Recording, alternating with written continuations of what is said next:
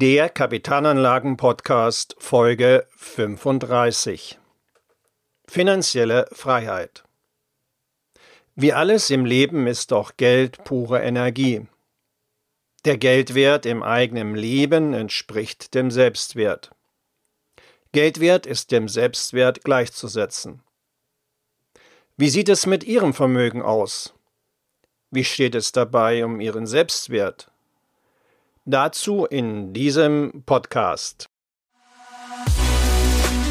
Herzlich willkommen zum Podcast für Unternehmer und Unternehmen, die clever, chancenreich und nachhaltig investieren möchten. Ganz herzlichen Dank für die vielen positiven Resonanzen auf meine Podcasts. Einige meiner Hörer haben mich gebeten, mal einen Podcast zur finanziellen Freiheit zu machen. Daher habe ich mich in dem heutigen Podcast diesem Thema angenommen. Finanzielle Freiheit. Was heißt es denn eigentlich, finanziell frei zu sein? Hören Sie zu. Finanzielle Freiheit heißt, Ihre passiven Einnahmen übersteigen Ihre Ausgaben und zwar ohne, dass sie dafür arbeiten müssen. Es stellt sich jedoch die Frage, wie kommt man nun zur finanziellen Freiheit? Finanzielle Freiheit ist zuerst eine mentale Einstellung. Stellen Sie sich vor, Ihr Bankkonto funktioniert wie ein Maßstab. Ein Maßstab für das Maß an Fülle in Ihrem Inneren. Was meine ich damit?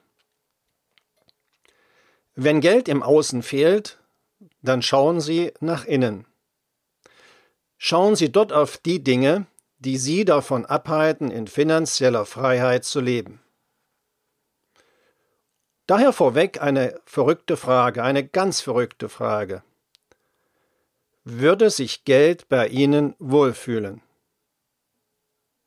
Möglicherweise haben Sie schon mal folgende Aussagen gehört. Geld ist nicht alles oder Geld verdirbt den Charakter, naja und so weiter. Und daher meine nächste Frage an Sie. Wie würden Sie sich fühlen, wenn man Ihnen sagen würde, Sie sind nicht alles oder Sie verderben den Charakter und so weiter? Was sie sich selbst wert sind, was sie als Wert aussenden, das kommt vielfach zu ihnen zurück. Die wichtigste Veränderung in der Beziehung zu ihren Finanzen ist daher die Arbeit an ihrem eigenen Wert. Wer einen geringen Selbstwert hat, bei dem kann man kein Vermögen erwarten. Wenn im Inneren keine Wertigkeit vorhanden ist, dann wird auch der Gegenwert im Außen ganz schnell wieder das Weite suchen. Hier greift das Prinzip der Resonanz. Gleich und gleich gesellt sich gern. Sie haben vermutlich schon mal davon gehört.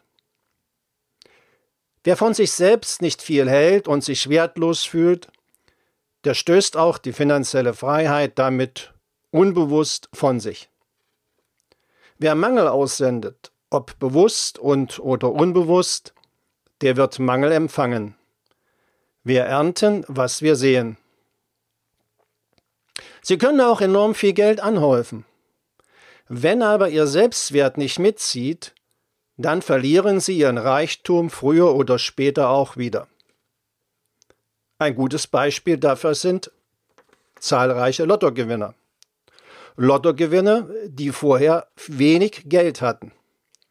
Viele dieser Lottogewinner haben nach ein paar Jahren ihre Millionen wieder verloren. Teilweise sind sie sogar ärmer als zuvor. Warum? Weil sie mit dem gewonnenen Geld nicht verantwortungsbewusst umgegangen sind. Und diese Lottogewinner sind deshalb nicht mit ihrem Geld verantwortungsbewusst umgegangen, weil ihre innere Einstellung sie daran gehindert hat. Wie ändert man seine innere Einstellung? Einfach in fünf Schritten. Der erste Schritt besteht darin, sich bewusst zu machen, dass man durch alte Muster im Mangeldenken geprägt wurde. Der zweite Schritt ist das Verständnis dafür, woher diese Prägungen kommen. Meist aus der Kindheit. Aus der Kindheit, wo uns Rollenvorbilder vorgelebt wurden. Rollenvorbilder, wie man in einer Beziehung zu Geld lebt.